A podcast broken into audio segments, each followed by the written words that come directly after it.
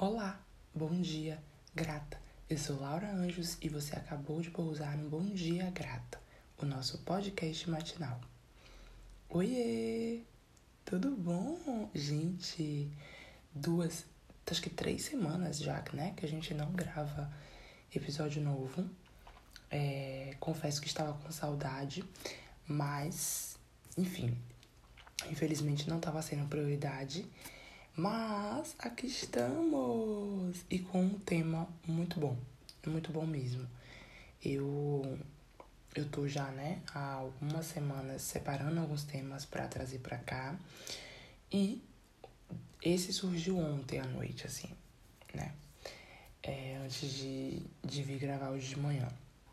Fiquei pensando, é, eu vi, na verdade, né, esse direcionamento aí que já tá no título do, do, do episódio, eu vi esse direcionamento numa, numa aula que eu assisti ontem. E eu achei muito interessante pra gente desenvolver aqui dentro, assim. E aí, né, vai, a gente vai estendendo isso à medida que a gente for entendendo a raiz dessa limitação. O primeiro ponto de partida, né, desse chamado de se limite, ao meu ver, é pensar que, por natureza, organicamente, né, como seres humanos, nós somos limitados. É, isso já é um fato. Limitados em que sentido, Lau? Em todos. É, a gente não consegue estar em mais de um lugar ao mesmo tempo, né? Então, limitados em presença geograficamente. A gente. É, e nem vim com essa de internet, porque o estar em mais de um lugar ao mesmo tempo, proporcionado pela internet, não é um estar em mais de um lugar ao mesmo tempo, literalmente tá? É um é um estar em mais de um lugar ao mesmo tempo limitado também, porque a internet ela, ela faz com que a gente a gente não consegue teoricamente, né, se conectar a mais de uma pessoa ao mesmo tempo. As pessoas se conectam a gente, captam aquilo que a gente é, publicou ou compartilhou em tempo real e simultaneamente, mas a gente aqui, do nosso ponto de partida, a gente não consegue conversar com mais de uma pessoa ao mesmo tempo de forma plena, né? Em uma reunião, em uma, em uma coisa que tem mais de uma pessoa, é, geralmente, né, a gente expõe uma temática, todo mundo em silêncio, a gente expõe uma temática e depois, um por vez, precisa nos acessar, precisa questionar a gente um de cada vez, porque a gente não dá conta de escutar três pessoas ao vivo ao mesmo tempo. Então concorda que isso já é uma limitação, né? Então, por natureza, nós já somos limitados geograficamente, psiquicamente, é, horizontalmente, né? Se a gente for olhar, olhar mesmo literalmente, o, o campo, nosso campo de visão ele é limitado. Enfim, por meio de alguns fatores, nós já somos limitados organicamente, fisicamente, biologicamente. Nós nascemos de um pai, de uma mãe, é, temos um grupo familiar que, mesmo que se desenvolva, ainda assim tem um limite ali, né? É, vai até um lugar. E por aí vai. Então, na vida, a gente já precisa partir desse ponto, de que nós somos limitados por natureza. Porém, é, na vida real, né, aqui fora, quando a gente vai é, entrar, emergir em situações, quando a gente vai se expor a situações, a gente tende a querer se expor ao máximo de experiências possíveis. E isso, por muito tempo, inclusive aos meus olhos, era o caminho, né? É, a nossa passagem aqui ela tem limite também, por mais que esse limite ele não seja descrito pra gente desde quando a gente começou a vida, a gente sabe, a única certeza empírica que a gente tem é que a gente vai morrer. Então, isso já é um limite do tempo, né?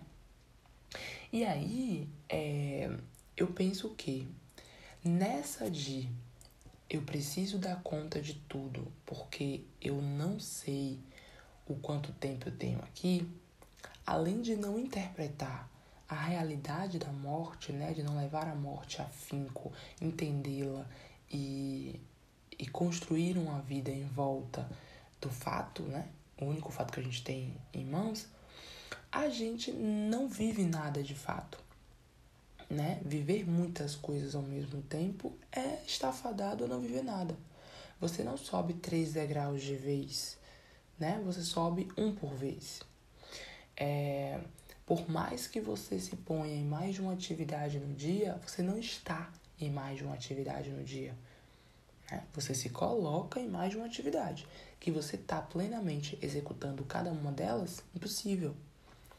Então, levando em consideração a importância do limite como uma forma de viver funcionalmente, ou seja, de funcionar uma vida, de, de, de elevar uma vida, de construir de fato é, tijolinho por tijolinho, eu penso que a ordem proporcionada, a única forma é, viável e possível hoje de se observar uma vida que funciona e o limite é a rotina. É trazer sua vida para uma sequência de fatos pré-determinados por você, sim, é, entendido, calculado, colocado à, à vista o porquê é que você está seguindo cada uma dessas coisas e humildemente, né, elevando-se a partir dessa construção do básico. Eu falo aqui, né, é, já falei mais de uma vez, mas é uma das dos pilares que eu tenho construído hoje, que é a ideia do básico. É a ideia de construir-se em cima de pilares básicos para depois se construir voos mais altos, né? Para ir se constituindo dentro de uma vida é, maior ou grandiosa, como se queira, né? Mas não tem como passar para a vida grandiosa, para as coisas maiores, para as coisas que parecem é, conquistas grandes, se você não faz e faz bem o pouco, o mínimo, o fazer diário. Eu estava essa semana numa live com Carol e aí a gente estava falando de hábitos, né? E aí eu trouxe esse, esse adendo, assim, de Perceba que quando a gente vai constituir metas e objetivos, a gente não é humilde, né? E a gente não é sincero e verdadeiro com nós mesmos. Nós somos falhos, nós somos maus, nós somos mesquinhos, nós somos em uma grande proporção soberbos em nossa personalidade. É, isso é quase que unânime, assim, cada um em seu nível, obviamente, mas é, trabalhar a humildade na constituição das coisas, né, no entendimento das coisas, é como se fosse o, o dar o espaço de pensar que a gente falha. E a gente falha pra caramba como humanos, né? Por natureza, a gente também tá buscando conforto. Por natureza, a gente também tá buscando é, estabilidades por natureza, a gente também está buscando responder às nossas vontades, prazeres, né? Nós somos seres que temos prazeres o tempo inteiro, a busca por prazer momentâneo, né? A gente não está tão preocupado internamente com o longo prazo. A gente quer respostas imediatas para coisas grandiosas. Então, considerando, né, partindo desse ponto de que nós somos pequenos em nossa em nossa abordagem para com a vida, mais uma vez o convite ele se torna forte. Se limitar é se oferecer meios de construir algo significativo e a partir disso ir degrau por degrau por degrau por degrau. Se limitar é se lapidar em uma única coisa, né? É construir a ordem de uma única coisa de forma que você se ofereça uma prova social de que você construiu algo. E a partir disso, usar como base essa conquista, né? E a partir disso, galgar novos postos e novos postos e novos postos. Mas partir do ponto de uma única coisa. Seja bom em uma única coisa. Construa frutos em uma única coisa. Perceba. Perceba a humildade da natureza, né? É, por exemplo, a árvore. A árvore, ela cria raízes, né? Se tem a raiz dela, se tem o tronco dela, a constituição de tudo, galhos, folhas e frutos. Além de existir um caminho, né? Algo que está ali predeterminado já pela natureza. Não, não tem como ter fruto assim que se tem raiz, né? Então, é, além de ter uma cadeia de fatos que acontecem, ou seja, uma rotina da própria árvore para acontecer, o resultado dela, né, o fruto que vai ser colhido, consumido, ele é a etapa quase que final. É entendido pela natureza que ele é a etapa final. Então, por ser atendido, entendido e, e levado a finco, né? Se cria boas bases, se cria uma boa raiz, porque se sabe que a resposta final, o fruto, só vem com uma boa raiz. E uma árvore é uma árvore que dá como fruto milhares de frutos por vezes, mas ela é uma única boa árvore. Entende? Eu não preciso necessariamente de 10 árvores acontecendo ao mesmo tempo a partir da mesma raiz, até porque não, não tem como, né? É, eu não preciso de 10 árvores acontecendo ao mesmo tempo é, para, que eu tenha um bom, para que eu tenha bons frutos. Tendo uma única boa árvore bem plantada, com raiz, respeitando todas as, as suas etapas de constituição, eu tenho bons frutos. Entende? Então, é, a humildade que eu convido para a construção né, desse limite, para entender esse limite, é justamente o pé no chão de colocar ao que eu consigo me dedicar de maneira é, diária, né, no, com ordem, é, me expondo a isso de uma maneira sucessiva, a ponto de construir algo lapidado que me dê respostas para coisas que com o tempo vai mais e mais e mais. Se for observar na vida, a gente está se expondo a inúmeras coisas na justificativa da morte, mas, usando como justificativa né, a morte, mas não estamos construindo nada significativo para uma vida que tem limite. Entende? É, é meio que contraditório, assim. Ah, eu vou viver de tudo um pouco porque eu vou morrer. Mas na real, não se está vivendo nada quando se está se expondo a muitas coisas ao mesmo tempo. Não é sobre estar vivendo, é sobre estar sobrevivendo, né? Colocando estímulo, estímulo, estímulo, estímulo, estímulo, não se envolve com nada, não constrói nada significativo, faz sua passagem e não fica a marca. Não fica sinal de que foi para alguém ou para alguma coisa, porque foi para muitas coisas. E quem é para muitas coisas não é para nada. Entende? Não marca ninguém. Não constitui solo firme. Então, o convite, ele é o convite do limite, ele é para além do lugar pejorativo disso. De ah, esse limite, esse limite. Não é a, a, o simplório. É o convite mais humilde, talvez, que uma pessoa pode receber. E quando realizado, é a realização, né? é a ação mais humilde que uma pessoa pode constituir. É dizer assim: eu sou limitada. É assumir, na verdade, né? Eu sou limitada. E por ser limitada, eu me envolvo hoje com essa finalidade aqui. Eu estou lapidando essa finalidade aqui. Os frutos que vão vir vêm dessa constituição de raiz, de tronco, de folhas, de, de galhos, né? De frutos. Entende? E aí a ideia do, do se limitar na prática, né? É, ao meu ver, e também, né? Eu concordo com o fruto dessa aula que eu tive é, com o doutor Saulo, é o dia. O dia, um dia, né? Ela é a constituição completa de uma vida. Um dia onde eu acordo, né? Então eu nasci, eu vivi do momento que eu acordo até o momento que eu morro, que eu vou dormir. Isso é uma vida em unidade, né?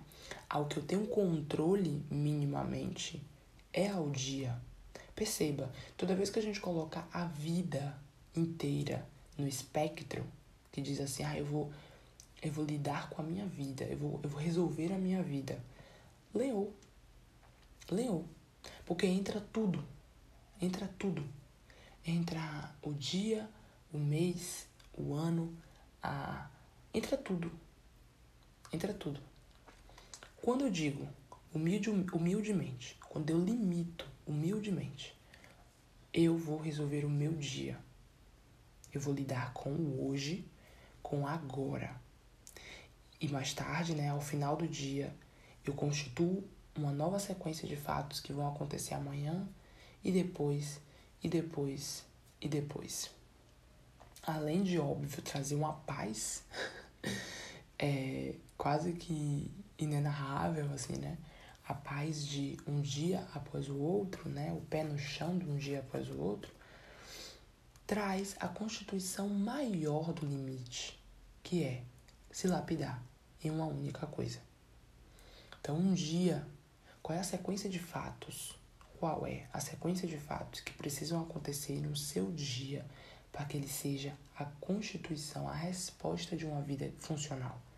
A resposta de uma vida que valeu a pena ser vivida? O que é um dia bem vivido aos seus olhos? Quais são os pontos de estabilidade que você coloca no seu dia?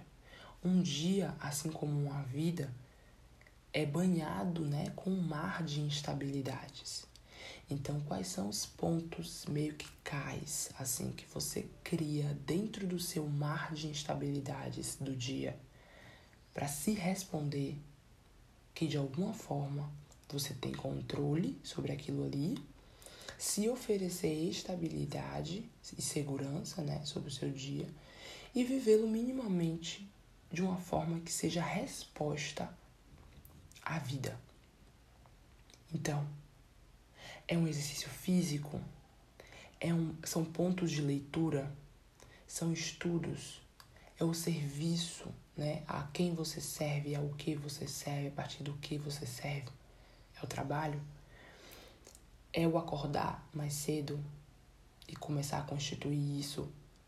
São pontos de meditação, né? São envolvimentos com pessoas e coisas que te deem ordem, que te ofereçam beleza no dia. Enfim, eu não sei o que para você é o ordenamento de um dia que vale a pena, mas eu te garanto que vale a pena biologicamente, psiquicamente e é, historicamente, né? Biograficamente.